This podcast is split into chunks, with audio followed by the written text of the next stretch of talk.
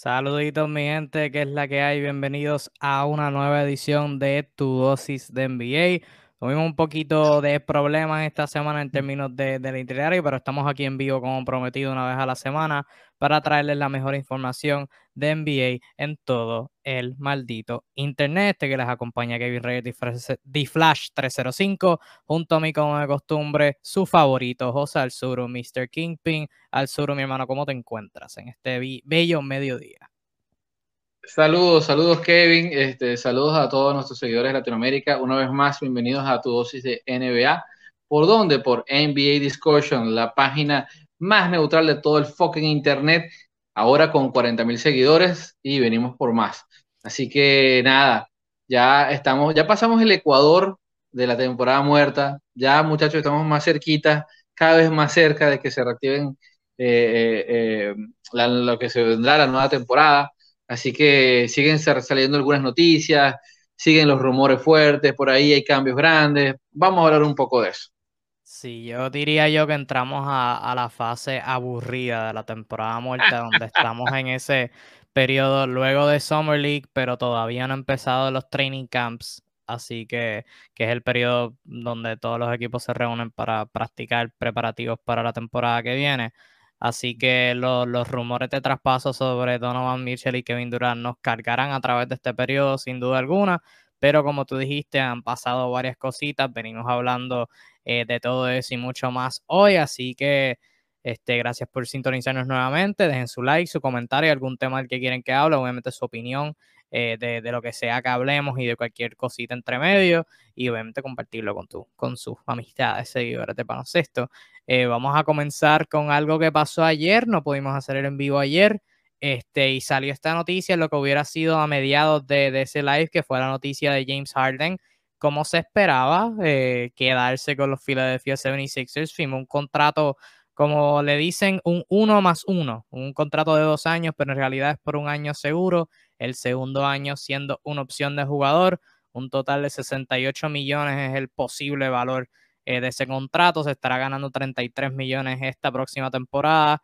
Eh, hablamos de, ¿verdad? Se, reportó anteriormente y lo posteamos el, el bajo el recorte salarial que se iba a dar, iba a dejar 15 millones en la mesa porque la opción de jugador que tenía era de, de 48 millones, declinó, rechazó la opción y tomó esos 33 millones para esta temporada y tiene una opción de jugador de 35 millones que es para la próxima temporada y de rechazar esa opción de jugador el verano que viene podría obtener un máximo de 46.5 este, millones. Eso fue importante porque permitió a Filadelfia poder este, firmar a PJ Tucker y a Daniel House eh, a su plantilla. El Suru, como, como ves, ¿verdad? Como hablamos, el, movimiento no es sorpresivo. Esperábamos que James Harden se quedara en Filadelfia. Era cuestión de ver el contrato.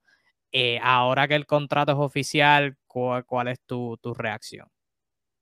Efectivamente, Kevin, se mantienen, se mantienen las opiniones que, ya habíamos emitido. Eh, es un movimiento bastante noble eh, de parte del acuerdo entre jugador y franquicia. esto es un acuerdo de una temporada, pues, de, proyecto de tratar de afianzar a, los Philadelphia Sixers de cara a, ser contendores este, buscando dos piezas que puedan ayudarlos a competir y obteniendo para ello se necesitaba recordar un poco lo del tema de los salarios. Harden ha sido la pieza que ha decidido sacrificar sus honorarios en pos de esta meta. Eh, lógicamente, eh, si este proyecto no cuaja, no termina de ser, de convencer, automáticamente el, próximo año puede renegociar otra vez su contrato, sea cual sea la situación. Incluso, aún siendo campeones, podría eh, ya pasado esto antes. Este, imaginemos hipotéticamente que son campeones, probablemente en agradecimiento le den un máximo. Eh, eh, es lo que pudiera pasar a todo caso. O bueno, de no ser así, pudiese sencillamente buscar nuevos aires sin mayores dramas de traspasos ni nada por el estilo. Así que creo que es un, un contrato que, que, es bastante amable de parte de jugador y franquicia, cada uno en pos de sus necesidades. Pues. Eh, lógicamente, todo, todo te define que esto, esta gente vino a competir, vino a buscar una meta grande. Y bueno, eh, este contrato viene, como bien dijiste, de la mano, del brazo de otros dos, como son el caso de Daniel House Jr., quizás criticado un poco por el, valor para el, tipo de jugador o el tipo de, vamos a decirlo, de reputación que puede tener Daniel House Jr. en la liga. Eh, 6 punto algo millones le van a corresponder. Y en el caso de PJ Tucker, un especialista defensivo eh, con algo de triple, un viejo mañoso que todo equipo quiere tener en su, en su, en su starting lineup que le caerá bastante bien a los Sixers de cara a, los matchups más difíciles que puedan tener en la temporada. Así que todo esto creo que debe tener contento más que todo a la afición de Filadelfia, que es una de las aficiones más difíciles de complacer eh, de todo el universo de la NBA. Así que creo que esto podría empezar a llenar un camino de amor entre James Harden como figura y el siempre difícil público de Filadelfia. Sí, ciertamente fue, fue una jugada genial por parte de Harden firmar este contrato. Eh, lo hablamos antes que en cuestión de, del valor de Harden iba, este, ¿verdad? Con, las preocupaciones de lesión que había con él, quizás firmar un contrato a largo plazo luego de esta última temporada que tuvo no iba a ser lo más este, beneficioso en términos de lo que iba a recibir, así que se jugó las cartas a la perfección, firmó un contrato cortito, tiene esta oportunidad de tener una temporada donde el equipo tenga éxito, donde él juegue eh, como, una, como una superestrella y hacer todo ese dinero de regreso en la temporada que viene, también como hablamos el, el último live que hicimos sobre Damian Lillard, eh, hablando de él, el salary cap va a subir eventualmente, así que eh, Harden todavía va a tener ese espacio para ese, ese dinero. Y Harden es alguien que claramente en esta etapa ya, ya se ha ganado todo el dinero que, ¿verdad? Se ha, ganado dinero de más para poder vivir y no tener problemas si maneja ese dinero bien. Y que ahora es cuestión de como que solidificar eh, su legado con un campeonato. Y la jugada inteligente porque Filadelfia las firmas que hicieron todas fueron em, por, ¿verdad? Jugados, eh, contratos que van a estar eh, más a largo plazo, Daniel House tiene una opción de jugador para la temporada que viene. Pito que tiene una opción de jugador para el 2024-2025, pero ya para el verano que viene, Matisse Taibol es como que el único agente libre que yo veo aquí que, que ¿verdad? Significante, si no es que lo cambian antes de eso. Eh, pero eh, sí, para el verano que viene, pues no van a tener muchos así movimientos de tener que hacer, aparte de obviamente adiciones, pero eso todo depende de, cómo terminen esta temporada en particular. Pero yo lo vi como una jugada genial por parte de Harden. Eh, el número 33 millones esta temporada y como, como dije, va a tener oportunidad de ganarse los 46 la temporada que viene. ¿Cómo tú ves a Filadelfia para esta temporada? Tienen a Harden, tienen Embiid, van a tener una temporada completa y Obviamente es fácil olvidarlo ahora, pero los primeros juegos que ellos estuvieron juntos eran un dúo imparable y pues ahí hubo problemas de lesiones con ambos Harden y Embiid y pues todo este, fue costa abajo después de eso, pero añadieron a Tucker, añadieron a House, que Tucker sigue siendo bueno. House veremos a ver, yo todavía tengo, tengo mis dudas de, de si puede regresar a ese nivel que tenía en Houston. Eh, hace un par de años añadieron a D'Anthony Melton, que viene, vino del traspaso de Memphis en el draft, que es muy bueno. Otro año de Maxi, otro año de Niang y otros jugadores de rol como Shake Milton, Furkan Korkmaz, este Paul Reed, que veamos, veremos que gran parte de su potencial va a depender de, de cuánto ellos suban de nivel. ¿Cómo tú ves a, Filadelfia para esta próxima temporada? Eh, bueno, Filadelfia es un proyecto interesante. Lo ha sido los últimos años realmente. Eh, ya hemos dicho bastante que le falta ese plus, ese adicional. Yo no estoy seguro que, que, aún lo tengan, no estoy 100% seguro, pero bueno, estos movimientos te dicen que hay una intención clara en hacer más sólido el roster y, creo que por lo menos en el papel lo han logrado y de qué manera. Si tú notas este, que entregaron a Danny Green, que ya está claramente en el ocaso de su carrera, cada año jugando peor que el anterior, eh, y se traen a Anthony Melton, un jugador que si bien ha tenido problemas con las lesiones, es un tipo all around, o sea, tiene un tiro decente, defiende muy bien, pasa la pelota, puede atacar el canasto, hace todas las pequeñas cosas muy bien. Este, ya tú automáticamente observas un upgrade ahí, sin, sin perder nada prácticamente, logran mejoras. Conseguir a PJ Tucker eh, da las condiciones que lo consiguieron, excelente. Eh, Daniel House, puede otorgarte eh, una defensa decente y un tiro de tres respetable. Sumado a lo que ya tienen, son armas de valor. El problema es el de siempre. Mucha gente. Hay mucha gente y hay los mismos minutos de toda la vida. es lastimoso porque hay jugadores como Paul Reed que, tú, que es muy interesante. Prácticamente las veces que lo prueban en la, en, la, en la G League se le nota que ese no es el nivel de él, pero no tiene minutos. jugadores como Isaiah Joe claramente tienen nivel NBA, pero no tienen minutos. O sea, eh, te consigues con el problema de que en este momento Matais Taibull eh, claramente está sobrando en esta, en esta, en esta nueva versión de los Phillies eh, y, están buscándole asilo en otro equipo. O sea, y todo indica que esta, esta visión de Darrell Morey se parece muchísimo a la que tenían los Rockets y se está trayendo a sus viejos amigos. Esto es lo que me preocupa. esa, esa búsqueda de cierto confort a lo que ya casi totalmente funcionó una vez, pero no del todo, eh, que me parece muy cómodo. Eso es, esa sensación es lo que no me agrada. Eh, otro caso, bueno, tenemos el tema de qué hacer con Tobias Harris. Tobias Harris pareciera ser un jugador que también está como sobrando en el equipo. O sea, no queda claro cuál va a ser su papel, cuál va a ser su rendimiento real. Así que yo espero que eh, esto no sean los últimos movimientos de Filadelfia. Filadelfia asumo que al menos un movimiento eh, notable en su plantilla debe hacer para acomodar a todos estos gallos en el gallinero. Es lo que yo particularmente me preocupa, o sea, cómo mezclar esta filosofía eh, a nivel de roster con, los hechos. Y por último, y no menos importante, el tema de la dirección técnica.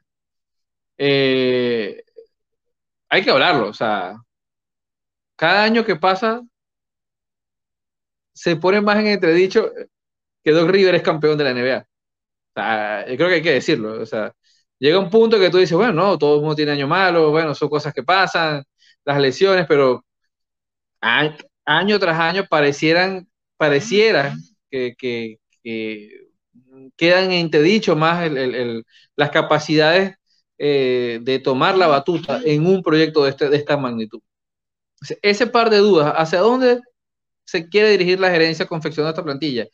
Y eh, qué va a hacer el técnico con eso, creo que es el principal obstáculo que tiene que sobrepasar los Sixers. En el papel que todo lo aguanta, luce muy bien. O sea, tienen, tienen un mejor equipo que el año pasado. Eso creo que no debe haber dudas. Y conservaron jóvenes que ineludiblemente deberían ser mejores o más maduros al menos de cara a esta competición.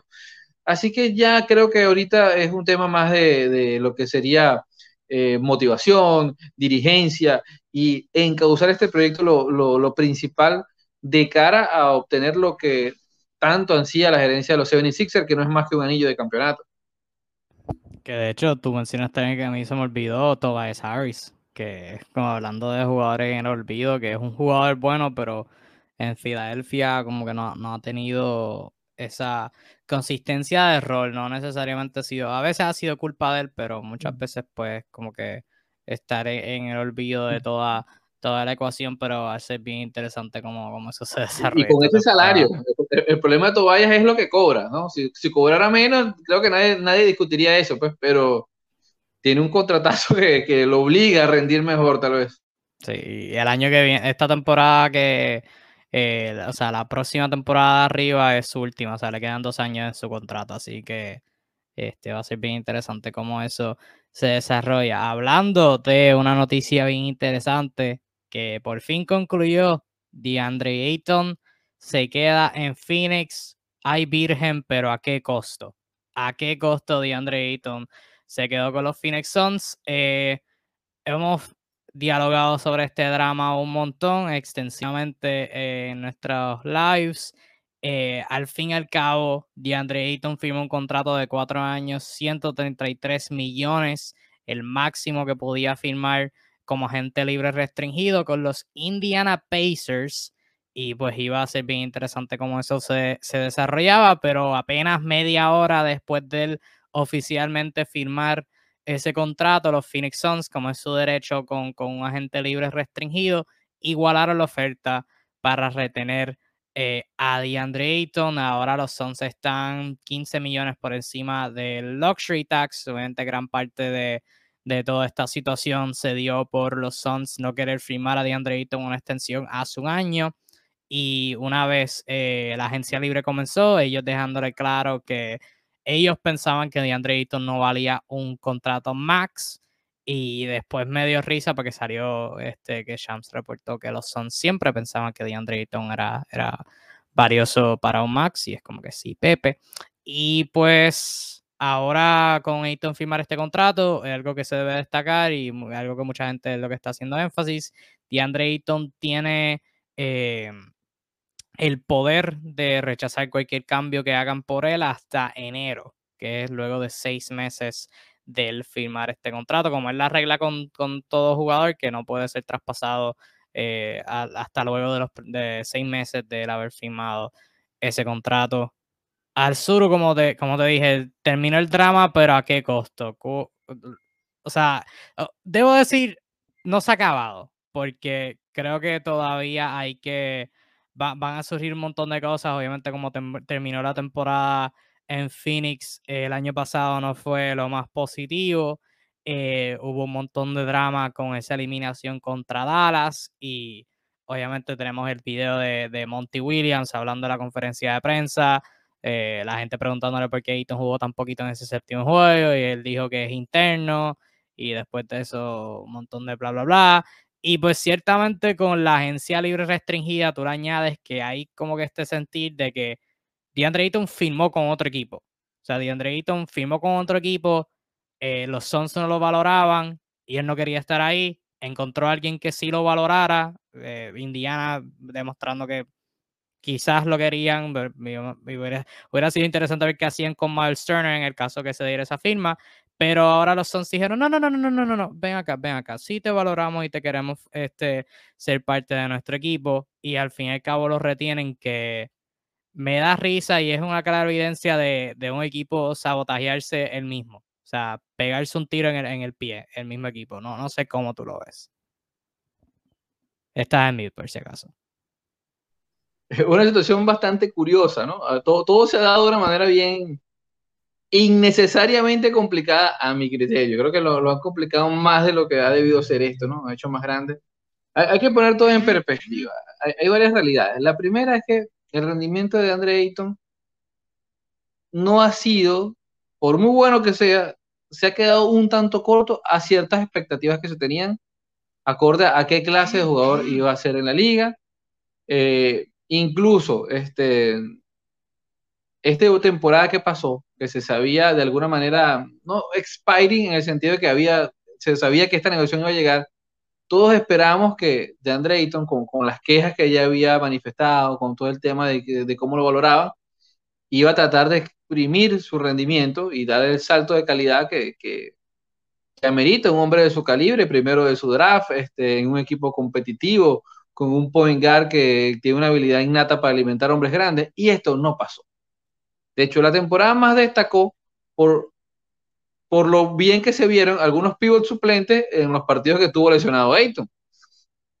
Este, tuvo una temporada buena, pero sigue quedándose corta, corta en, lo que quizás todo el mundo aspira que, sea el potencial real de Ayton.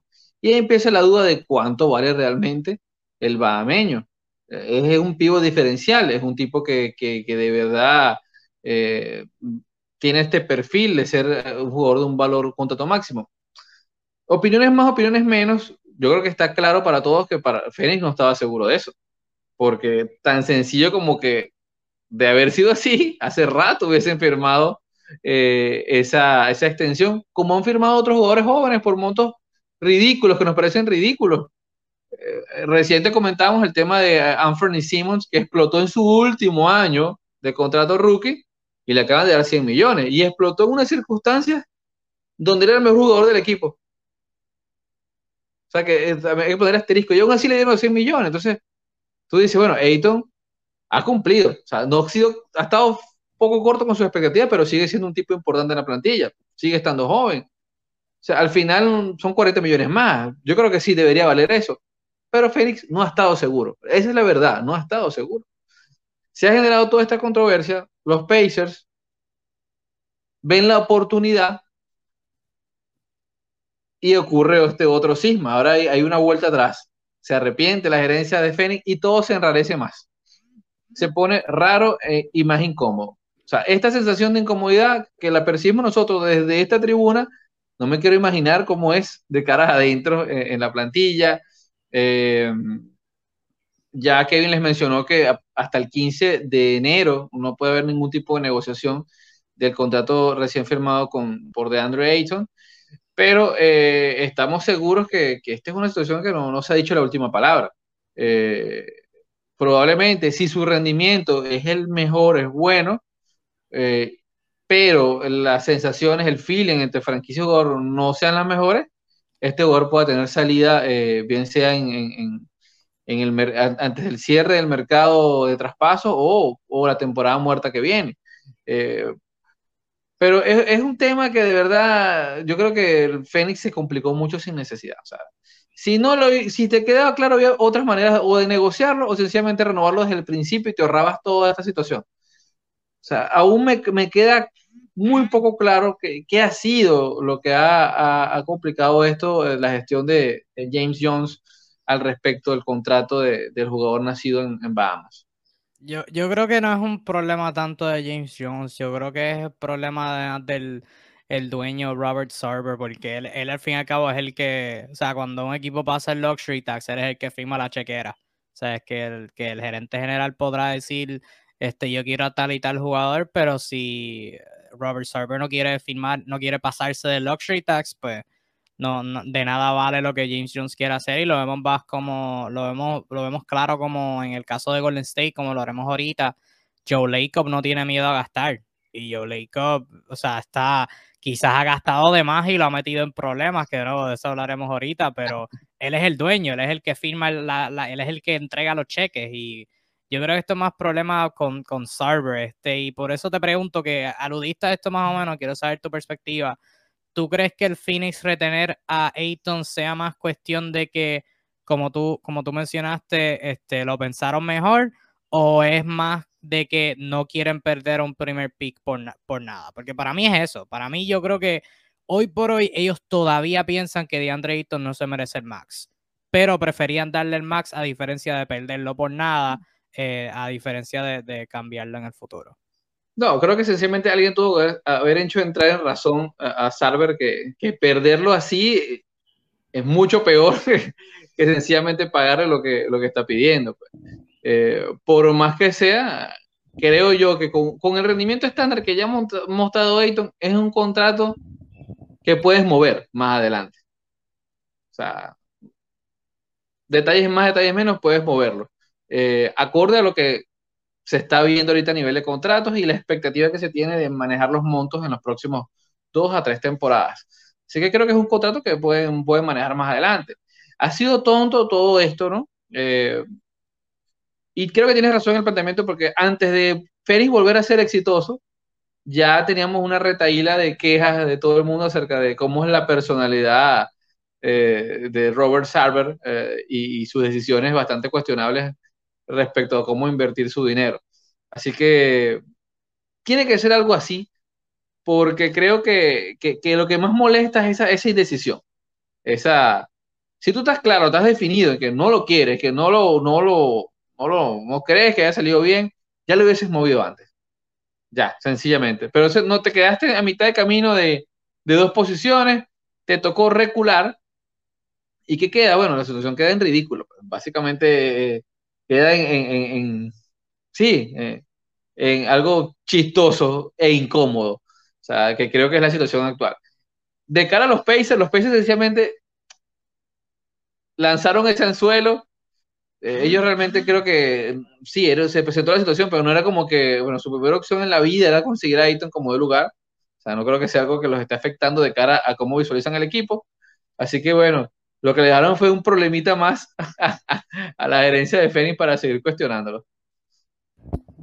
nuestro pana Douglas nos comenta por aquí, saluditos Douglas, tal vez no se esperaban ver qué valor tenían en el mercado y aprovecharse de eso para igualar cualquier oferta que exista, en el mejor de los casos ahorraban un dinero, que fue lo que finalmente ocurrió. Sí, en términos de la agencia libre, se ahorraron dinero porque si ellos lo firmaban, pues ellos podían ofrecerle más y obviamente Ayton iba a pedir más, este, o por lo menos eso asumo. Eh, pero en el caso de otro equipo firmar, lo que fue Indiana, eh, pues sí terminaron ahorrándose chavos en este periodo en particular, pero como mencionó el Suru, para evitarse todo este drama, lo podían haber firmado una extensión junto a Michael Bridges eh, la temporada pasada, que en ese caso su max era 5 años, 172 millones, si mal no recuerdo, y eso es muchísimo más barato que, que lo que terminó firmando ahora. Y pues se evitaban todo este drama, todo este drama de ahora, de, de todo lo que pasó al, al final, este, con, con, todo el drama, etcétera, aunque estos cinco años lo verificaba ahora no iba a ser, o sea, iba a ser el mismo valor más o menos, pero, ajá, este, eh, se ahorraban todo, todo este, este drama y, y, toda la cuestión, pero bueno, en eso estamos y como dije ahorita, o sea, este aspecto de, de la agencia libre restringida eh, es raro porque si un agente libre restringido firma con otro equipo es clara evidencia de que consiguió una mejor oferta que la tuya. O sea, no, no, quizás no, no quiere estar ahí y pues ahora que ese equipo haya igualado la oferta y el tener que volver a ese equipo, pues ciertamente trae como que un sentimiento bastante raro. Y especialmente en este caso con Ayton, eh, van, a, van a haber que tener, van a haber que haber un montón de, conversaciones con, con, Monty, con Ayton, para este equipo regresar a, a jugar ese nivel, porque mirando la plantilla, esto es un equipo que puede ser primer lugar en el oeste otra vez. O sea, tienen similarmente, tienen casi la misma plantilla. O sea, el cuadro inicial es el mismo. La banca tienen a Shama, tienen a Payne, tienen a Cam Johnson, tienen a Biombo, añadieron a Damian Lee, añadieron a Josh Okogie, Dario Saric, esperemos que esté saludable.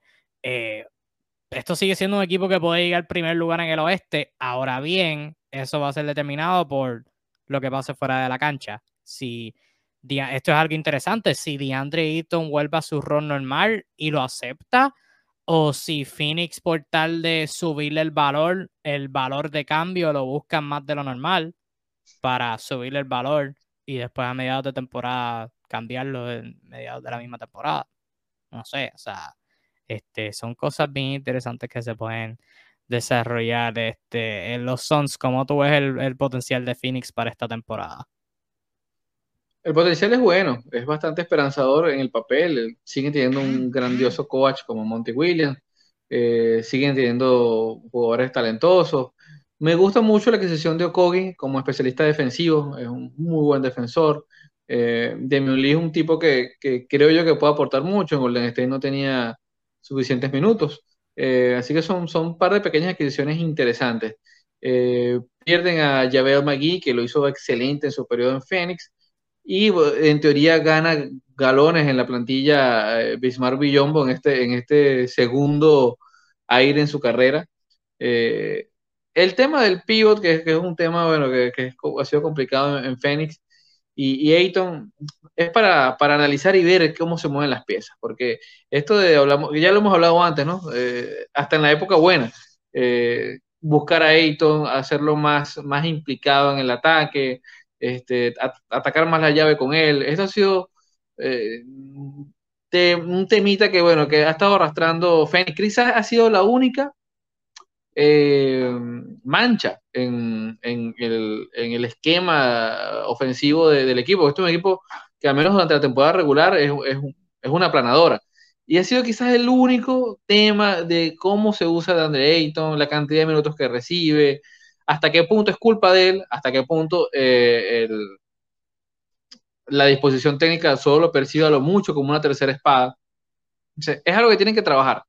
Eh, ya ahora con este contrato ya sale de ese contrato rookie, por ende también debería haber más respeto este, a su condición de jugador NBA ya con mayor experiencia.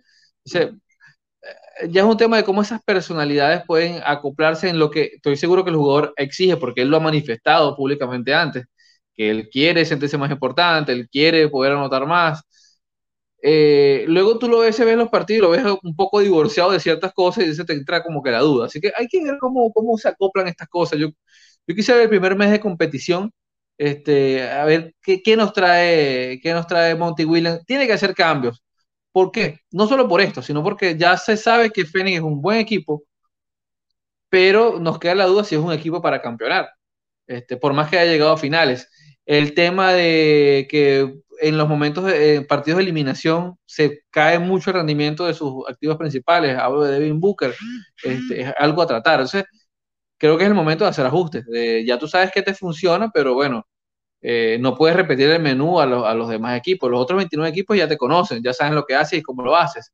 Entonces, quizá, eh, quizá, solo quizá, en medio de todo este bululú, poder usar a DeAndre Ayton como un arma más efectiva, eh, más capaz, puede ser una manera de catalizar este, y, sencillamente dar el salto de calidad que necesita Phoenix.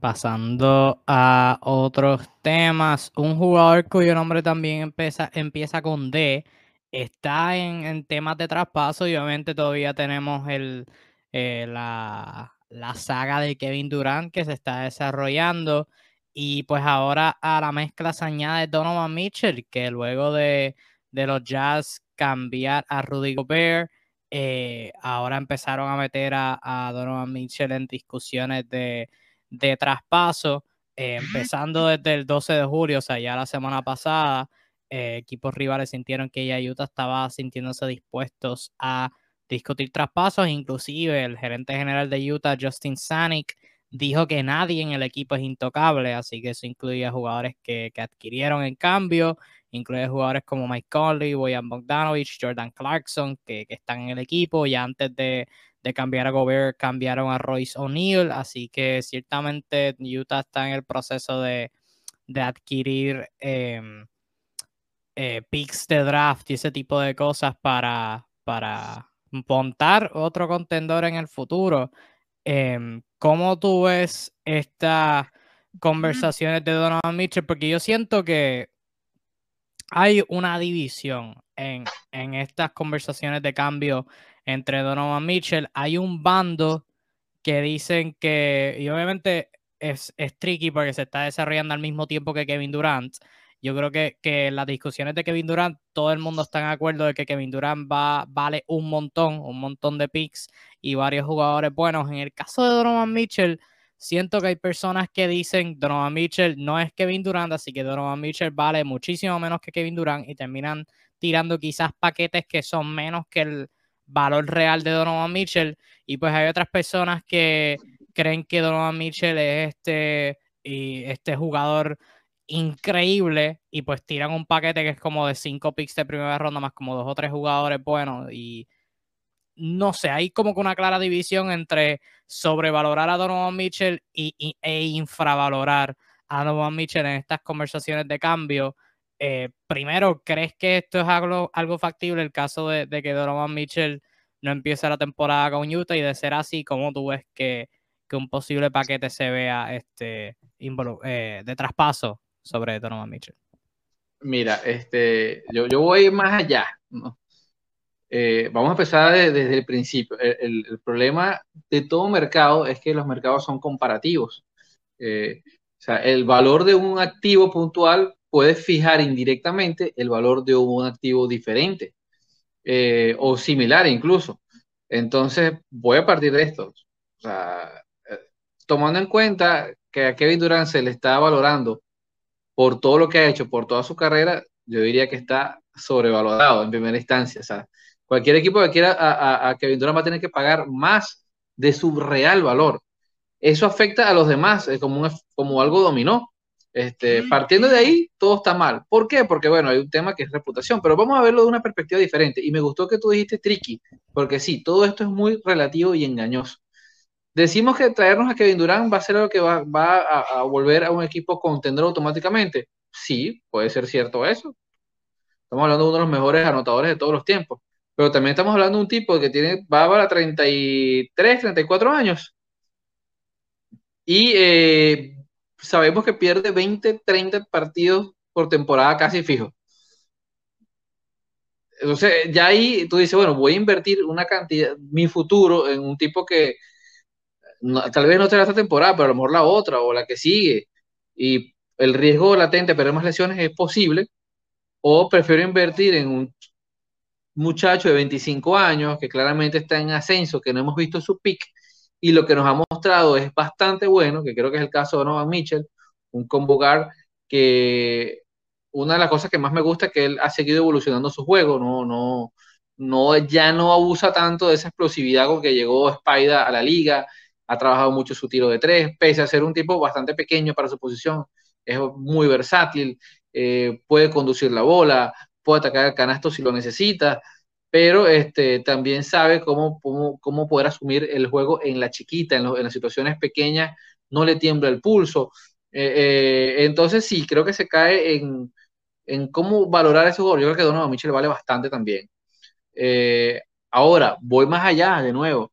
Vale bastante, pero vale lo que pide Danny Ainge, también es relativo, porque algunos reportes nos, pide, nos dicen que están pidiendo prácticamente tres selecciones de primer draft la primera ronda, perdón, a su vez de jugadores importantes. Entonces, esto es engorroso porque hay perspectivas diferentes entre sí. Yo creo que ni Kevin Durant vale tanto como lo que se ha dicho que, se está pidiendo por él, ni Donovan Mitchell vale menos que lo que los equipos aspiran a pagar por él. O sea, creo que muchos quieren pagar algo barato y este es un tipo que yo creo que Donovan Mitchell, no voy a decir que es un top 10 de la liga ya, ya, ya, pero al menos top 15 sí lo es, creo que legítimamente. Eh, y creo que tal, tal, vez no lo ha ayudado a jugar en Utah. Pues. Utah es un equipo que en la perspectiva general es que no, no lo respetamos tanto, o siempre es como que ah, este es el equipo que bueno en ronda regular y ya. Este, pero en sí mismo, él como jugador por sí solo, tiene todas las cualidades para impactar desde ya en cualquier otra de las 29 franquicias que hacen la liga. Eh, tiene el factor de edad bastante bueno, o sea, es, todavía es muy joven.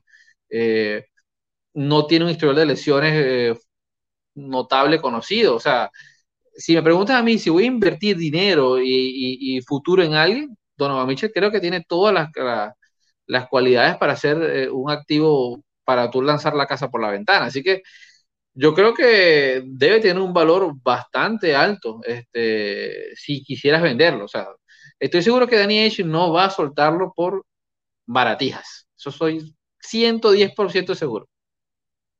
Sí, aquí hay dos factores en juego bien interesantes en ambas conversaciones sobre Michelle y Durant. La primera siendo la fascinación que se ha dado recientemente con el amor a los picks de primera ronda. O sea, y todo empezó con OKC este, con Sam Presti acumulando aproximadamente, creo que 40 mil picks de primera ronda hasta el 2027, más o menos. Y pues equipos tener la mayor, la mayor cantidad de oportunidades de seleccionar a un jugador trascendental en el draft.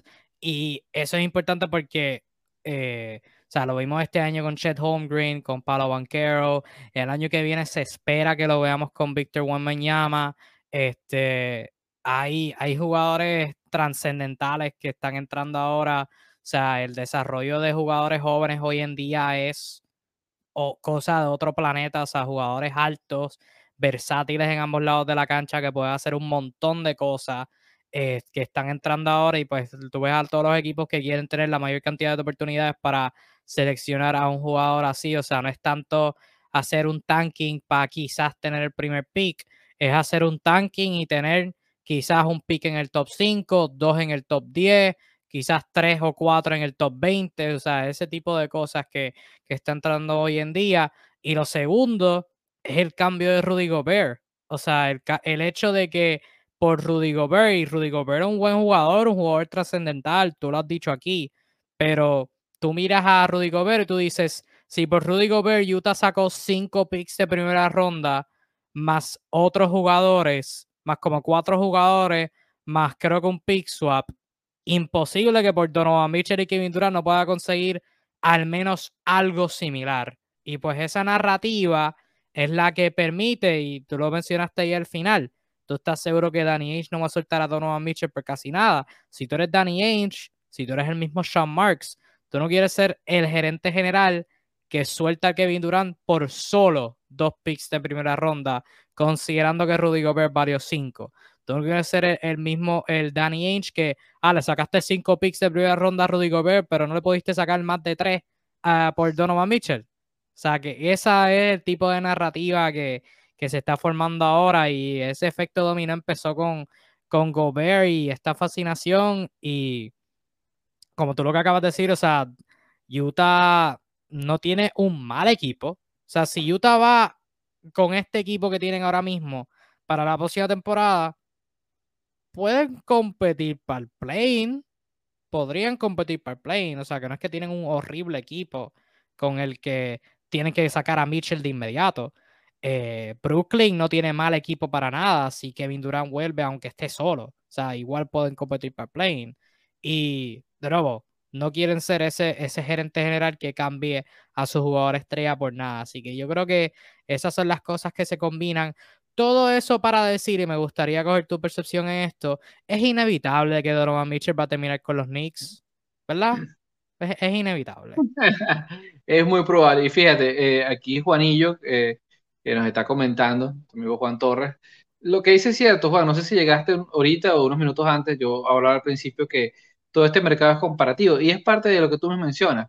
Cuando tú le das a un jugador que todo el mundo asume que es inferior, un valor más alto, automáticamente los jugadores que se saben o se creen superiores a ese van a pedir mucho más de lo que ellos originalmente estimaban.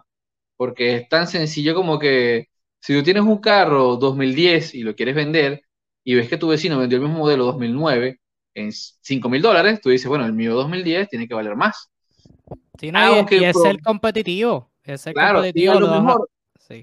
Pero, te voy a decir, es una burbuja. ¿Por qué? Porque probablemente ninguno de los dos carros realmente valgan eso. Pero al efectuar ese movimiento cambia el mercado. O sea, se van todas las acciones arriba. O sea, el mercado en ocasiones es especulativo. Y no quiero entrar en terminología económica, pero básicamente es eso. O sea, ahorita la NBA a nivel de trades este, y pasa con los picks, todo tiene que ver. O sea, todo esto es un cosmos de, de cosas. Pues el hecho que haya una franquicia que tenga más picks que todo el mundo y que haya otras, como los Lakers, que aquí es donde yo les explico por qué los Lakers están tan desesperados en conservar ese pick de 2029, es porque se quedaron sin nada. Hay, un, hay, un, hay una brecha entre franquicias que tienen demasiados picks, ok, sí, y otras que se han ido progresivamente quedando sin ellos. Ese desbalance desespera a otros equipos en poder tomar eh, ese mercado, porque lo, lo, lo, saben valioso. En este momento los picks son más valiosos que jugadores. Es una cosa curiosa, ¿no? Y que quizás al, al, fan más de a pie le cuesta un poco entender, pero es parte de todo este mercado especulativo. Así como los suelos se han inflado bastante, bueno, y cada vez se vuelve más complicado para algunas franquicias volver a modelar su plantilla para ser competitiva este, le, está pasando Golden State. Ha, tenido que hacer año tras año una ingeniería brutal y bastante loable para volver, seguir siendo competitivos acorde a lo que tienen que pagar en, impuestos. O sea, todo, todo este tema económico hace que las gerencias tengan que realmente exigirse al máximo. Eh, y es parte de esto mismo. Se ha especulado tanto con los valores de ciertos jugadores que ya en este momento es difícil saber cuánto vale un jugador en cuestión. O sea, cuando ya tú eres medianamente bueno, a partir de ahí se dispara apreciativamente cuánto es lo que tú vales. Nosotros sabemos o, creemos conocer que hay muchos jugadores que ganan una cantidad de dinero que no, no es nada acorde a su rendimiento, o sea, que es bastante cuestionable. Pero ya en este punto, no es que hay dos o tres jugadores cuestionables, es que hay como 25. O sea, si al caso vamos, puede haber muchos más. Entonces ya se pierde un poco eh, el, el tema de la realidad, de lo que tú crees que vale, sino sencillamente lo que el mercado dicta. Por eso es que se dice que, bueno, que el mercado en sí mismo, y hablo en todos los sentidos de la economía, los mercados evolucionan por sí solos, o sea, arman dinámicas y, se autorregulan en un punto. Ya ahorita ustedes como fanáticos tienen que despreocuparse de eso. Los jugadores van a seguir costando más y más dinero hasta cantidades absurdas. Eh, va a llegar el punto que veamos jugadores del banquillo cobrando 20 por año y no va a pasar nada eso va a pasar. Sencillamente los que sean superestrellas ganarán 100 millones por año. O sea, será comparativo todo. Con los trades pasará igual. Ahora, ¿la NBA tiene que hacer algo al respecto? Yo creo que no. Yo creo que ellos también están viendo qué sucede, cómo evoluciona todo esto. Y, cómo los equipos fijan, de alguna manera, su propia tasación del valor en las conversaciones. Si tú das por Gobert todo esto que dio por Mitchell, tienes que dar más. Es simple lógica. Mitchell es el líder en anotación del equipo, es el alma del equipo también, es más joven que Gobert, por ende, tiene que costar más. Así de simple, así de fácil. Sí, es un, es un tema bien, bien fascinante. Este, eso de, los salarios de, de, la NBA, que entraremos un poquito ahorita porque pues pasó algo bien, bien importante ahí que, que quizás mucha gente no le esté dando mucho casco, pero tiene unas implicaciones bien importantes. Pero por el momento manteniéndonos con Mitchell, como dije, ahorita de chiste, pero hasta cierto punto estoy convencido eh, de que es realidad. Es inevitable que Mitchell vaya a terminar en Nueva York. Creo que esto es algo que, que se ha estado formulando por mucho, muchísimo tiempo. Y creo que el cambio de Gobert aceleró todo un poquito. Y ahora hace que como que la salida de Mitchell a Nueva York se pueda ver más disimulada y no se vea tan forzada. Que no se vea como que él esté forzando un cambio y más bien, ah, pues cambiaron a Gobert, pues no sé qué van a hacer conmigo, no, no sé qué, qué, van qué voy a hacer yo aquí en este equipo que, que no sea que esté aspirando. Y yo creo que, que es cuestión de, de, Nueva York decidir si van a cambiar a RJ Barrett o si no. Porque creo que hay dos partes. La primera es, obviamente, cuando están mirando el, el valor de Donovan Mitchell este, y el, el quizás el, el, return, lo que, lo que Utah podría recibir de regreso. RG Barrett es, es, el mejor jugador que podrían este, tomar este, junto a alguien como Quentin Grimes, que lo hablamos la semana pasada en el Summer League, eh, hablando del Summer League, debo decir, este, alguien como Emmanuel Quickly y quizás como 3, 4 picks este, más o menos. Pero el otro lado es que RG Barrett, como lo hemos hablado en anteriores lives, es elegible para una extensión este verano que viene. O sea, es que no sé si, no sé si Utah inmediatamente entrando en una reconstrucción quiera firmar a alguien a una posible extensión max inmediatamente. Em, no, no, sé cómo tú veas eso desde la perspectiva de los Knicks, que pudieran dar, que, no pudieran dar. Y entonces, aparte de eso, si ves algún otro equipo como Miami, que es obviamente el otro que se ha rumorado con Mitchell y con Durant, si alguien como ellos se debería meter en, este tipo de conversación, o algún otro equipo del que quizás no se esté hablando que tú crees que deba este, fichar por, por los servicios de Mr. Mitchell. Efectivamente, Kevin. Eh, volvemos a lo mismo, un tema de dos equipos. Eh, es todo este tema que ya les expliqué antes, lo complejo que se ha vuelto. Eh, tasar y ver quién puede realmente pagar, ha obligado a que ya no es que todos los equipos quieran, quieran a tal jugador, es que cuáles pueden.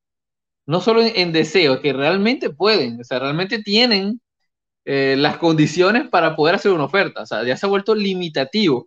en este caso, cuando tú ves la situación actual, solo hay dos nombres que en este momento, o sea, hoy, si, si les da la gana, pueden hacer una oferta digna. Eh, y en ese caso tienes a, claramente a Miami, que, que lo está tanteando, que estoy seguro que Parrali está tasando cuáles son las posibilidades. Eh, estoy seguro que ya ha lanzado un par de ofertitas. Eso, eso, esas conversaciones, esos teléfonos han sonado.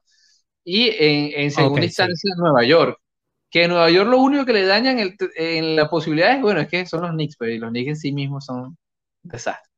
Pero de que tienen algunos activos para ofrecer y las condiciones a nivel de picks lo tienen. Además, el mercado. Eh, Donovan tiene afinidad con, con el, tema cultural de la Gran Manzana, eso siempre es algo a favor. Eh, y el tema RJ Barrett. A mí yo, yo creo que es no soy fanático de RJ Barrett, pero es la clase de jugador que pudiese caerle bien el cambio a un proyecto en reconstrucción eh, y del tipo de reconstrucciones que puede hacer Utah. Utah es una franquicia que, si, teniendo un mercado muy, muy, muy pequeño eh, y, todo lo que eso acarrea, ha logrado tener una historia bastante rendidora a nivel de triunfo. Un equipo sobre 500 eh, en victorias y derrotas con un mercado pequeño y sin nunca romper la agencia libre, porque nadie quiere ir para allá. Y eso es muy loable, eso te dice que es un equipo sólido, que tiene ciertos criterios de competición interesantes, tomando en cuenta que están en desventaja contra, contra ciertas franquicias. Eh, así que un jugador que de 22, 23 años como RJ Barrett, que viene de hacer una temporada que, bueno, es la mejor en números, eh, aunque, bueno, en la avanzada no te dice eso, eh, pudiese caerle bien entrar en un aspecto donde él pudiese ser notado quizás como primera opción de tiro. Eh, y de cara a Utah, bueno, tener activos jóvenes, Quinton de Grimes es interesante, Quickly es un jugador muy interesante si se llega a dar. y seguir amasando eh, picks. De hecho, si yo fuera Ainge, intentara negociar primero con, con, con los Knicks y luego con Miami. Y luego, si acaso, con OKC. La, la, gente se olvida, pero que tiene, tiene aproximadamente 50 mil la cuestión es que OKC quiera competir ya. creo que quieren seguir acumulando. Sí, sí, lo sé. Que bien, bien lastimoso, bien lastimoso. Este, pasaron otras cositas en agencia libre, cositas pequeñitas. Entre ellas, Kentavious Caldwell firmó una extensión de dos años, 30 millones para quedarse este, con Denver. El eterno prospecto, el jugador que para Riley veía como, como mejor que Tyler Hero si estaba disponible a ese punto, Casey Okpala, este, firmó con los Sacramento Kings. Vamos a ver si se puede por fin desarrollar en Sacramento. Eh, Jamichael Green, que fue traspasado de Denver a OKC, va a llegar a un acuerdo de buyout con los Thunder y va a firmar con Golden State. Eh, Austin Rivers firmó con Minnesota y una extensión que hubo este, de contrato de novato San Antonio firmó a Keldon Johnson una extensión de cuatro años por 80 millones. Eh, digo, digo en esa específica porque el sur, tu fanático de San Antonio, no sé si tengas alguna este, este reacción en particular a ella o a cualquier otra firma que, que El mejor movimiento del, del verano de toda la liga. O sea, que el Don Johnson es un jugadorazo que a mí me gusta mucho, eh, tipo buen defensa, eh, sigue mejorando en muchos aspectos del juego. Va a tener cancha abierta debido a la paupérrima plantilla que tenemos. Eh, este es el mejor momento para él seguir desarrollando sus habilidades. Eh, se logra firmar a, un buen precio, creo yo, porque este jugador va a mejorar sus números notablemente y va a valer mucho más. Este, así que creo que lo, tener los próximos los cuatro años que sigue a, ritmo de 20 millones, eh, yo lo veo como un gran, gran, gran negocio. Este, esperemos que Keldon no nos deje mal y, y sigue perfilándose como el jugador eh, two-way que, que, yo aspiro que, que, que, tiene legítimamente las condiciones para hacerlo. Eh, así que bueno, enhorabuena por, por la negociación en San Antonio. Eh, me gustó muchísimo fueron los, los dos fichajes de, de, Golden State. Creo que este, saber que por tan poco eh, han podido conseguir a Vicenzo y ya Michael Green, que es un jugador que a mí me gusta muchísimo, que creo que es esa clase de jugadores que nadie no toma en cuenta, pero tú le das 10 minutos y es, es, te aporta algo, no, no, se va a ir en blanco, es un tipo que tiene intensidad, ha trabajado su tiro exterior eh, y creo que que va a ser como un Bieliza, pero con más, con más, con más físico.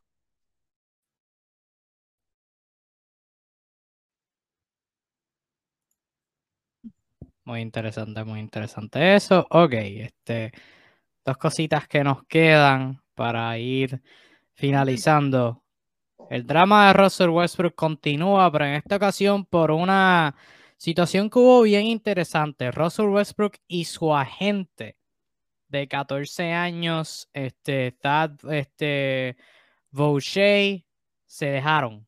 Dejaron su, su relación de 14 años. Si estás haciendo la, la, matemática en tu casa, sí, 14 años es la carrera entera de Russell Westbrook. Estuvieron juntos desde el draft hasta este verano. Y esa no es la parte interesante. La parte interesante, la más interesante para, más, para muchas personas que saben más de, de la dinámica entre agente y jugador que yo, es la declaración que Fouché eh, dio a ESPN, una declaración bastante extensiva donde dio su, su razón y de, de, por qué este, se dejaron, eh, expresó que, que, se dejaron por diferencias, eh, ¿cómo fue que, que, lo dijo aquí? Este, diferencias irreconciliables.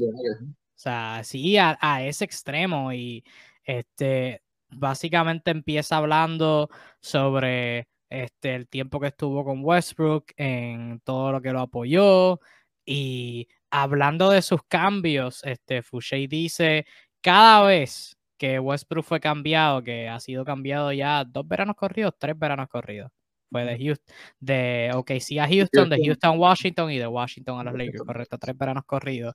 Y Fouché escribió aquí, cada vez equipos dieron valiosos jugadores y piezas para adquirir a Russell y cada vez una nueva organización eh, lo, lo, hizo bienvenido, este, lo hicimos juntos con Gracia y Clase y puso ahora con la posibilidad de un cuarto traspaso en cuatro años. El mercado está diciendo a los Lakers que deben añadirle valor adicional a Rosso en cualquier tipo de, traspaso.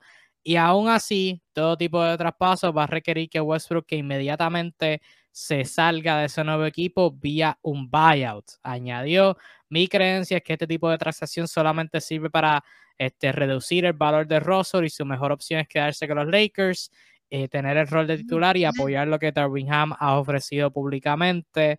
Eh, y dije, dice, desafortunadamente, diferencias reconciliables existen y es la mejor manera para nosotros irnos para adelante. Le deseo a Westbrook y su familia lo mejor. Eh, la parte que es bien rara para personas que de nuevo saben de estas relaciones es el hecho que la gente hable tan públicamente sobre lo que los equipos tuvieron que dar y sobre el hecho que de Westbrook ser cambiado tendría que llegar a un acuerdo de buyout y que quizás se tenga que convertir en un jugador por el mínimo.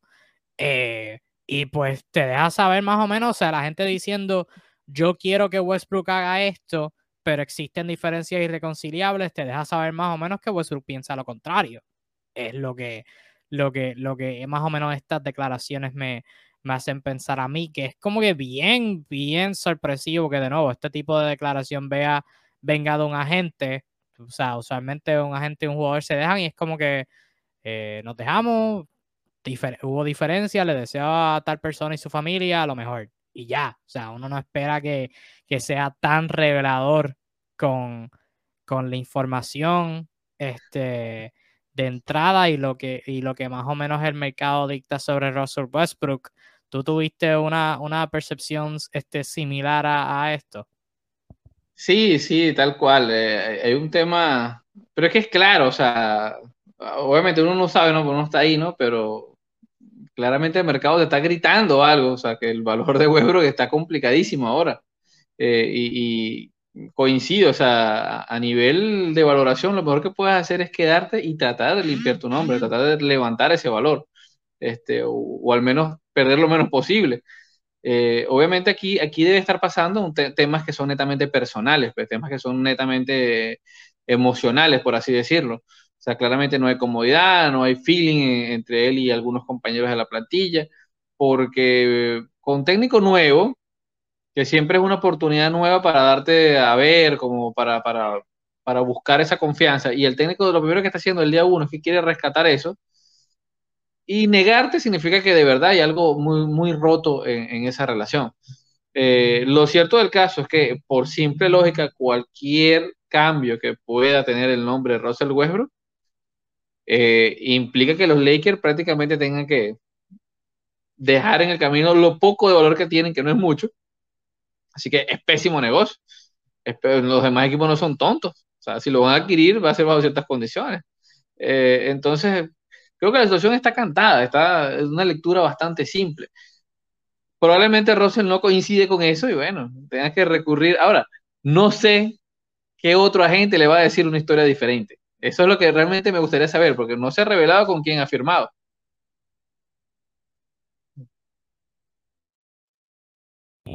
A mí lo, lo más...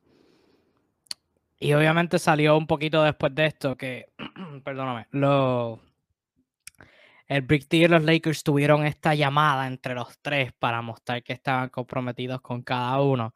Eh, esto, de verdad, no, no, sé cómo va a terminar porque, como te dije, si por diferencias irreconciliables se dejaron y el agente expresó claramente cuál era su visión y si hay diferencias, pues uno podría asumir que hubo diferencias por esa, este, por esa visión que tenía la gente sobre Westbrook. Te deja saber que Westbrook piensa lo contrario y, como tú dices, eh, no creo que sea el movimiento correcto porque a esta etapa de su carrera, eh, creo que tiene que ser la hora de, de Westbrook aceptar que quizás su mejor rol con los Lakers es viniendo de la banca y que si se cambia a otro equipo, pues como mencionó Fouché, o sea, no, hay muchos equipos en donde el encaje con Westbrook funciona, o sea, muchos de los equipos que se han rumorado en estar interesados con, por Westbrook, aparte de los Nets, por salir de Irving, son equipos que ven a Westbrook como un contrato expiring. O sea, como un contrato que, ok, tengo que pagarle 47 millones esta temporada, pero la próxima temporada voy a tener 47 millones libres en salary cap. O sea, que, que mucha gente lo está viendo así, nadie lo está viendo por, por el valor que Westbrook le traerá a su equipo, o valor positivo al menos. Em, que quizás no, no sé cuál sea el movimiento correcto, ese movimiento correcto. Y en términos de la, de la llamada que reportó Chris Haynes, este, que, que tuvieron los tres, eh, yo, o sea, obviamente no te dice cómo fue la llamada. Yo, yo me estoy imaginando que la llamada fue más o menos como que, hello, sí, sí, hello, están los tres juntos en la llamada y LeBron dice, bueno, Westbrook, vas a tener que estar aquí, así que asumo que tendremos que jugar juntos. ¿Qué remedio? Porque, o sea, no, no, hay, no hay break, o sea, este, yo creo que si a LeBron tú le das por escoger, escogería a otra persona, escogería a un Kyrie Irving, escogería a un Body Hill, escogería a cualquier otro jugador de rol, este, pero con tal de las circunstancias, yo creo que esa llamada fue como que más o menos, pues Westbrook, vas a tener que estar aquí, supongo que, que... bienvenido a casa, campeón. Uh. incómodo, incómodo, incómodo. Sí. Definitivamente incómodo. Eh, lo, verdadero de este caso es que qué complicado debe ser tener el nombre de este equipo de los Lakers y tener una capacidad de maniobra tan ridículamente pequeña para confeccionar tu plantilla. Eh, atrapados en, su obsesión de perseguir el anillo, se han quedado en este, en este espacio donde te puedes mover dos centímetros a la izquierda y ya te, te pasaste de tu límite. Increíble, pero bueno, esta es la que tenemos. Sí, no, y algo bien interesante con los Lakers que hablamos un montón de, su agencia libre eh, y fue una agencia libre buena, pero tú miras esta plantilla. esta plantilla no es un equipo de playoff. Esta plantilla es un equipo de play y cuidado. es... un desastre. es buena y aún así es un, es un desastre. o sea, ¿por qué? Porque ellos firmaron lo mejor que podían firmar, no lo que necesitaban. Si no era como que, oh, está este jugador disponible y quiere venir con nosotros, tómalo. Sí. Lonnie Walker no lo quiere San Antonio, quiere venir 20, pero ya tenemos tres jugadores que hacen lo mismo, no importa, tráelo porque quizás más nadie quiera venir. Entonces, es buena en cuanto sí, hay talento, pero todo está como en donde no debe estar. Eh, es, un, es un desastre, es un desastre. Sí, este, o sea, su mejor tirador ahora mismo yo creo que es LeBron. Yo creo que su mejor tirador es LeBron. Y los dos, los dos novatos, los, dos two-way, que pueden, Imagínate que tú puedes decir que tu mejor tirador son dos two-way que nunca han jugado en un partido de NBA. Sí. Diablo. Y, alguien lo vi por ahí por, por, Twitter este, los otros días. Que, o sea, Cole Swider, que es el jugador two-way ahora, eh, Austin Reeves, este, que entró de novato la temporada pasada. O sea, hay que darle crédito a novatos por este, meterse en la, en la alineación. Pero que un novato se meta en la alineación de un equipo que aspira a competir un campeonato es bien preocupante. Porque te deja saber la calidad de los jugadores que habían al frente de él. Eh, eh, eso en sí es bien preocupante. Y un dato interesante que no, no, me había dado cuenta de esto hasta que escuché en un podcast con Zach Lowe. Estos jugadores que te voy a decir ahora fueron jugadores claves de ellos la temporada pasada en su elenco de, de apoyo que al sol de hoy nosotros estar hablando todavía siguen como agentes libres. La lista es Carmelo Anthony, Trevor Ariza, DJ Augustine, Ken Basemore, Avery Bradley, Darren Collison, Wayne Ellington, Dwight Howard, Rajon Rondo y Isaiah Thomas. Ahí hay como ocho jugadores que, que ellos esperaban que fueran jugadores de rol claves para la temporada pasada y ahora mismo siguen bajo contrato. Así que bravo por los Lakers. Increíble. Sí increíble trabajo. Este, vamos a terminar hablando de algo muchísimo más interesante, por lo menos para mí, y es el caso del CBA, el caso del acuerdo de negociación colectiva de la NBA, el caso del luxury tax, los impuestos este, por pasarse del salary cap, y el caso de ahora mi dueño favorito de la NBA, Joe Lacob, de los Golden State Warriors, porque hace par de semanas quería hablar de esto, pero no nos dio, no nos dio tiempo porque para el martes 12 de julio que nosotros estamos grabando una edición de Tu Dosis de NBA, había una reunión de dueños en Las Vegas. Este, y han habido reuniones eh, todo esto, estas pasadas semanas en, eh, en distintas ciudades, porque para el que no sepa, el acuerdo de negociación colectiva de la NBA, lo que le dicen el CBA, básicamente, y para esto tú vienes a NBA Discussions, ninguna otra paginita de NBA te va a hablar de esta faceta de la NBA, así que para eso estamos, gracias, buen servicio.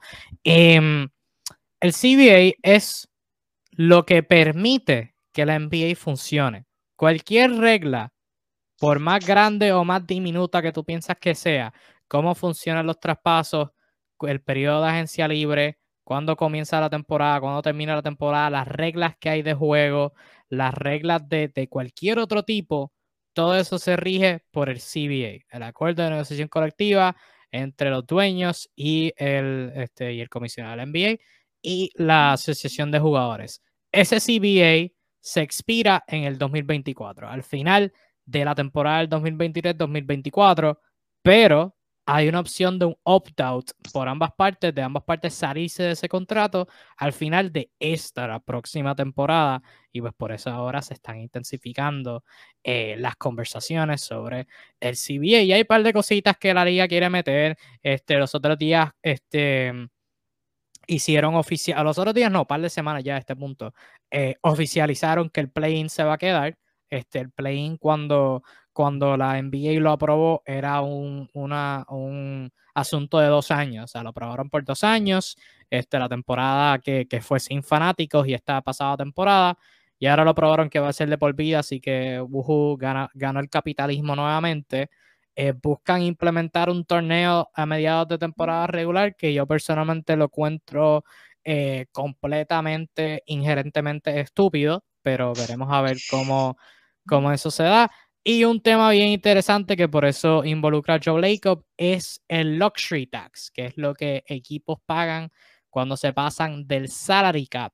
Y la diferencia que hay este, con los Warriors, a diferencia de los demás equipos, obviamente hemos hablado en el pasado, con el State tiene un número exorbitante de, de millones de dólares que le están pagando al NBA por pasarse este, del salary cap. Y antes de esa reunión, eh, Joe Lacob hizo unas expresiones en, a un periodista de The Athletic, eh, basándonos en la estadística de que desde 2015, desde el primer año que Golden State quedó campeón, han pagado más, más en impuestos que cualquier otro equipo en la historia del Luxury Tax. Y el Luxury Tax, para que no sepan, fue implementado en el 2001, luego de, del lockout del 1999 el Lacob en ese momento, 12 de o sea, antes del 12 de julio, eh, dijo eh, que sus números estaban un poco desordenados, o sea, que estaban, estaban hablando de, de eh, su salary cap, o sea, lo que estaban pagando en salario total, estar en como los 400, 500 millones, que estaba diciendo que esos números no eran remotamente posibles, que estaba en problemas con el resto de la liga y que estaba en problemas por estar eh, en donde estaba en esa situación y otros equipos que ahora están entrando en impuestos de lujo. O sea, Philadelphia están en impuestos de lujo, ahorita de Phoenix entrando en los impuestos por haber este por haberle pagado tanto a DeAndre Ayton. Y ayer, lo que hubiera sido un mediado de nuestro live, la liga multó a Joe Lacob nada más y nada menos que medio millón de dólares, 500 mil dólares por comentarios que hizo en un reciente podcast sobre el luxury tax. Este, ahí violó las reglas sobre públicamente hablar de, la negociación colectiva. Eh, Joe Lacob estuvo en el Point Forward podcast junto a Andre Iguodala y asumo uno de los jugadores favoritos de José Alzuru, Evan Turner. Eh, hizo unas expresiones bien este, agresivas sobre el luxury tax. Dijo, ahora mismo hay un pensar de que ganamos porque tenemos la mayor cantidad de salarios en nuestro equipo.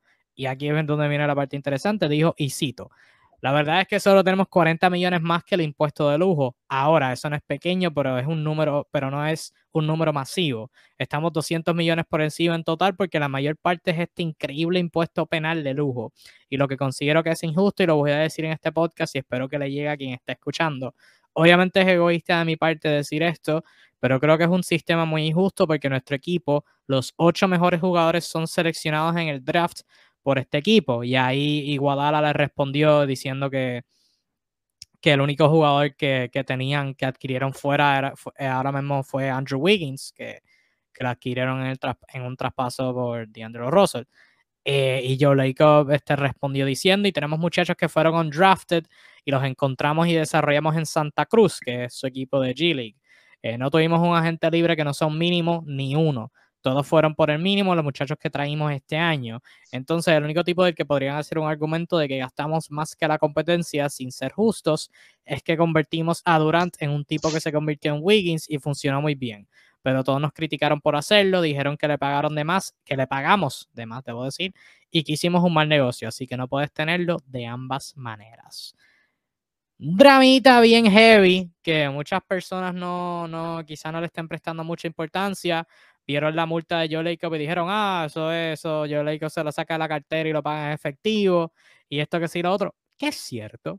Pero eh, esta situación que se está dando sobre la crítica del luxury tax y de, y de las penas que hay en contra de él eh, y de mirar mal a los Warriors por gastar y retener a sus jugadores, a mí personalmente me parece bien preocupante.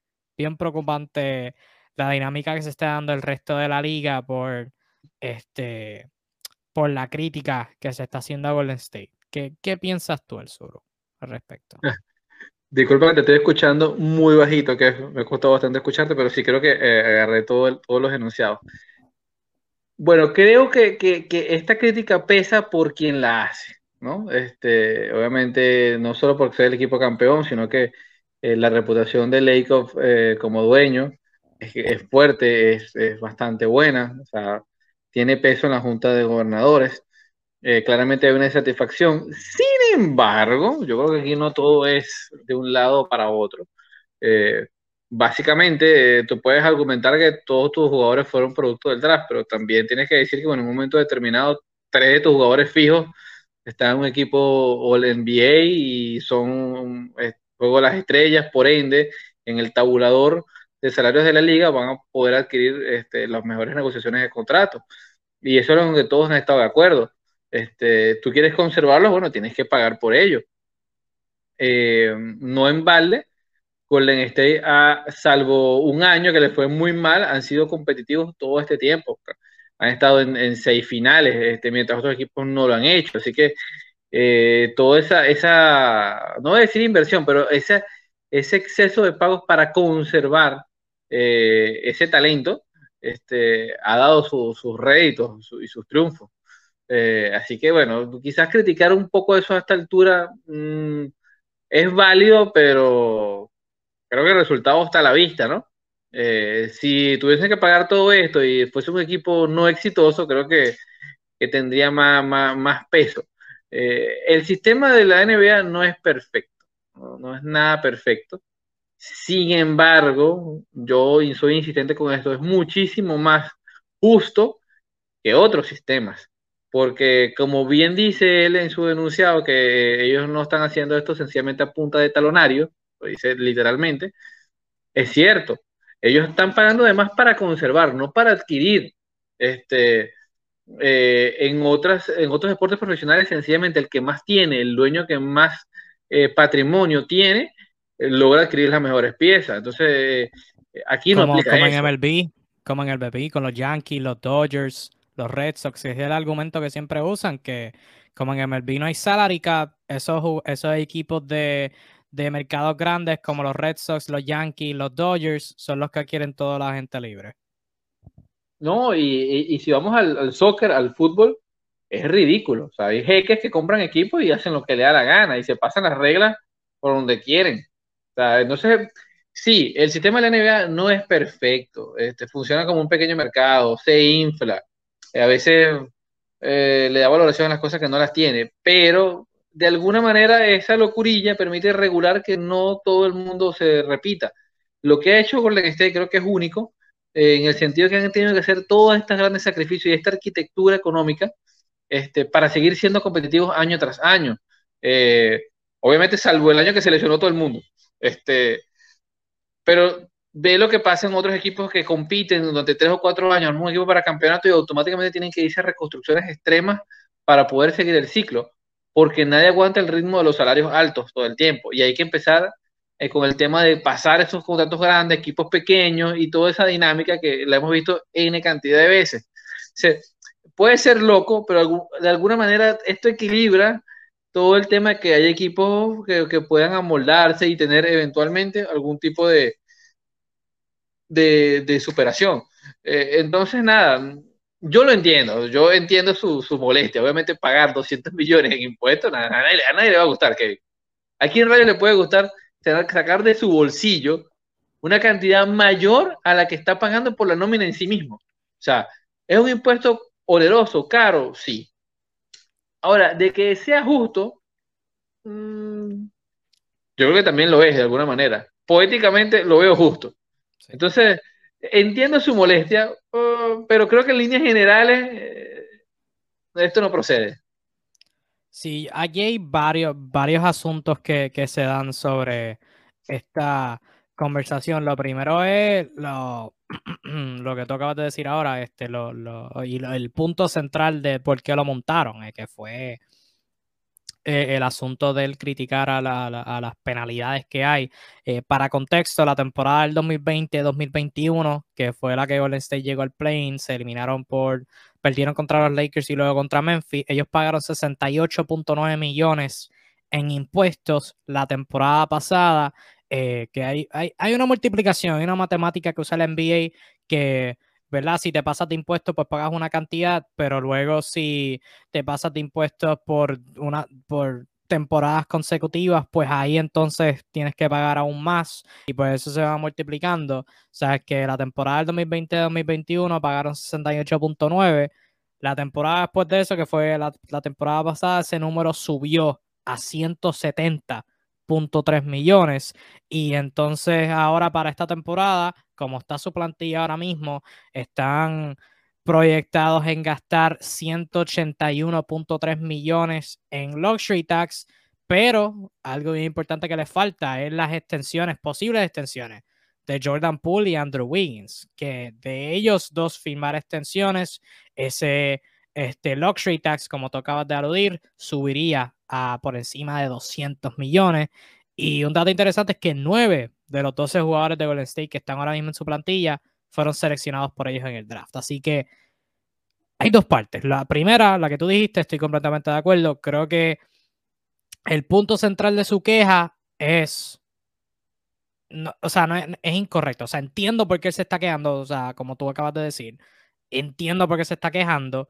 Pero al mismo tiempo, creo que la regla, está, la regla de multiplicar está ahí por, por una razón y es para evitar esos problemas que se dan en, el, en MLB, donde hay equipos que pueden gastar un montón y hay equipos que quizás no puedan gastar tanto. En el caso de MLB, como todos los equipos de mercados pequeños, este, que por una razón u otra, pues no tienen como que las ganancias para gastar este, tanto así. La NBA tiene un salary cap, tiene un espacio salarial que todo equipo puede gastar pero obviamente es un, lo que le dicen un soft cap, que es que equipos se pueden pasar de ese límite hasta que entonces lleguen a, al hard cap, que es un montón de chavos por encima del luxury tax. Y uno se puede pasar por encima del salary cap usando lo que, lo que llaman bird rights, que es este, cuando tú tienes un jugador y lo tienes por cierta cantidad de años, puedes seguir extendiéndolo y seguir este, firmándolo y pasarte por el, por, el, por el espacio salarial que tienes designado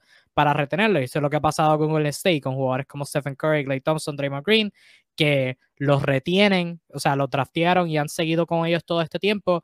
Ellos se pueden pasar del salary cap para firmarlos a ellos en particular y a todos los jugadores que sean originales de ellos. Y pues por eso es que, se pasan tanto. Eh, pero ahí como, como gerente general, como dueño, pues evidentemente estás en este, en este crossroads, como dicen, estás en esta, llegas a este punto donde tienes que coger una de dos rutas, o te quedas con todo el mundo y te arriesgas a gastar un montón, o quizás haces como muchos equipos han hecho a través de los años, que es que cambias quizás a dos o tres de esos jugadores jóvenes por piezas veteranas que sean más baratas. Obviamente estás empeorando como equipo, pero te ahorras par de chavitos. Ejemplo reciente, Atlanta con Kevin Herter. Cambiaron a Kevin Herter por Justin Holiday. Quizás empeoraron en términos de talento, pero se ahorraron porque Kevin Herter ya mismo iba a estar cobrando más este de, de lo que Justin Holiday está cobrando ahora mismo. Eh, o sea que, que eh, ambas rutas presentan riesgos y es cuestión de qué riesgo tú prefieres asumir. Joe Lacob obviamente ha, querido asumir el riesgo de querer pagarle y eso no se le juzga, pero pues ciertamente hay consecuencias y pues las consecuencias es que tienes que pagar un montón. Así que esa queja no, no estoy de acuerdo, pero la segunda parte de la ecuación, que es como que la que me motivó a hablar de este tema, es la que tú, la que tú también dijiste, retener a sus jugadores, porque la razón por la que la razón por la que existe la agencia libre restringida, la razón por la que existe el Supermax es para que jugadores se sientan influidos a quedarse con sus equipos originales. Y sobre ese Supermax y sobre esas, este, sobre la regla general que hay que un jugador por la mayor cantidad que puede firmar es quedándose con su equipo original y si se va a un nuevo equipo tiene que firmar por menos por un año menos, por menos cantidad de dinero, es para influir a ese jugador a quedarse con su equipo original. Entonces, si existen esas reglas para que esos jugadores se queden con su equipo original, ¿por qué por el otro lado estamos perjudicando a un gerente, a un dueño que quiere quedarse con todos sus jugadores? Y no lo digo por las reglas, lo digo por los reportes que han surgido de que dueños están molestos con la cantidad exorbitante que gasta el State. Eso no es culpa de Joe Lacob. ellos han drafteado bien y no deben ser perjudicados por haber drafteado bien. Ellos no deben ser perjudicados por querer retener a sus jugadores. O sea, eso no debe ser culpa de ellos, ni culpa de Golden State, ni razón por perjudicarlos a ellos. Ya eso, esa parte de la ecuación, esa parte de mirar a Golden State mal por querer retener a sus jugadores, no estoy de acuerdo con ella. No estoy de acuerdo con ella para nada. Y pienso que todo, todo dueño que, se queje de eso, que mire lo que Golden State está gastando y se queje porque están reteniendo a sus jugadores, porque draftearon bien y pueden retener a sus jugadores, eh, todo dueño que haga eso es un idiota. Simple y sencillo. Ahora bien, Kevin, él dice que algunos se quejan, pero ¿quiénes son los que se quejan? O sea, no se me ocurre quién se puede estar quejando. O sea, ahí es donde yo cuido como que un vacío en el planteamiento, porque creo que es un equipo con una base de fanáticos bastante alta, o sea, pueda, referirse quizás a colegas eh, del entorno de dueños de la NBA que se deben estar quejando, porque de resto, yo no conozco a nadie, nunca he visto a nadie que se queje, oh, Golden State eh, ha renovado a todos los jugadores que ha drafteado, qué problema. O sea, sí creo que se entiende bien la regla de que tú tienes la potestad de poder conservar a tu talento pero obviamente hay un precio a pagar, que es que debas darle mayor cantidad de dinero, obviamente, este, por ende eso eventualmente va a tener que implicarse en el impuesto. La única solución que yo le veo a esto, o no solución, alivio, es que el cálculo del impuesto sea más modesto, es decir, que eh, esta multiplicación que es por cada dólar le cobras 1.5 extra, este, se baje a un múltiplo menor cosa de hacer más manejable el impuesto. Es lo único que se me ocurre, porque por el contrario, la regla creo que es bastante práctica, pues, ayuda a que tú puedas este, darle la mejor oferta a, tu jugador que sale del contrato rookie. Este, obviamente el jugador se beneficia, pues, porque obtiene unas mejores condiciones laborales que no va a obtener al cambiar de casa. Eh, esto va a hacer que equipos, no como Golden State, pero equipos pequeños, este, también pueden retener a sus jugadores, pues que, que, era el principal miedo a lo que estaba pasando antes. Que bueno, tengo 3, 4 años en esta franquicia pequeña, olvidada del mundo, bueno, me voy a los Lakers. Este, pasa los demás deportes. O sea, normalmente un jugador que destaca joven, inmediatamente se va a uno de los grandes y es un ciclo de nunca acabar. Eso hace que los grandes sean los mismos siempre. Sean los mismos cuatro equipos que ganan los mismos títulos todos los años. Sí, fíjense en la NBA, el NBA lo más cercano en el, eh, periodo reciente, bueno, ha tenido que armarse todos estos super equipos donde los jugadores sacrifican un poco de cosas, se cambian entre ellos, arman entre tres, uno renuncia a dinero, qué sé yo, para poder armar equipos mega competitivos. Pero por las vías del, del dinero, del billete, se ha vuelto casi imposible. Entonces, de esto que nos quejamos es lo que permite que eso no suceda por la vía del talonario.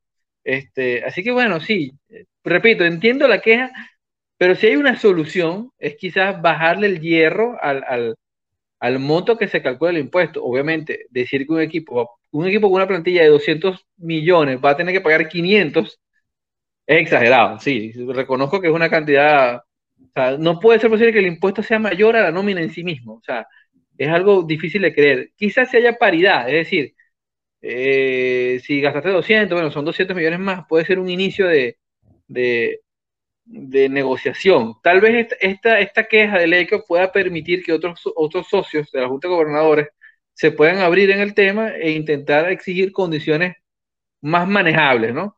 Pero el impuesto debe existir. O sea, de verdad yo creo que debe, debe, debe salir del bolsillo de alguien el lujo. Sí, y yo creo que lo que pasa con, con la gente que posiblemente se está quejando es que se ven mal, porque pasa esto, o sea, tienes un equipo que, como Golden State, que gasta una cantidad exorbitante, y tienes a, otro, a otros equipos que no gastan casi nada, o sea, que están felices con hacer el tanking, obviamente en comparación se ven mal, porque dicen, si Joe Lacob está gastando tantos en impuestos, ¿por qué tú no estás gastando? ¿Por qué tú no estás gastando casi nada? Y pues, y, lo, y ha sido un punto de conversación aquí porque este, decimos, para ganar hay que gastar. Y hemos visto como Golden State está dispuesto a gastar. Entonces, ¿por qué otros equipos que compiten por el campeonato no gastan igual? O sea, es, un punto interesante que, que, hemos traído a colisión porque, ¿verdad? Es fascinante verlo así. Si un equipo está gastando, ¿por qué otro no está gastando? Y al punto que mencionó el Sur, que ahí se le cortó el internet, no sé qué le pasó. Eh, Ahí volvió. Este, lo que estaba diciendo que, lo, decimos aquí porque tú ves a un equipo que, gasta y ves a otro que no gasta tanto. O sea, sabemos que, que para competir se tiene que gastar dinero. Entonces tienes a uno que lo está haciendo y a otros que no lo hacen. Y pues por comparación esos otros dueños se ven mal.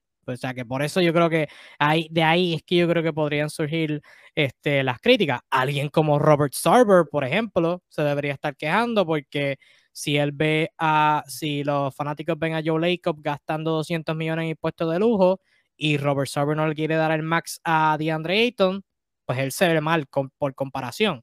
Em, y entonces al otro punto, no lo puedes tener por dos vías. O sea, al final, este no puedes, si tú eres como liga, porque Adam Silver, el mismo Adam Silver salió quejándose sobre Kevin Durant pidiendo un cambio y que no puedes tener estas superestrellas constantemente cambiando de, equipo.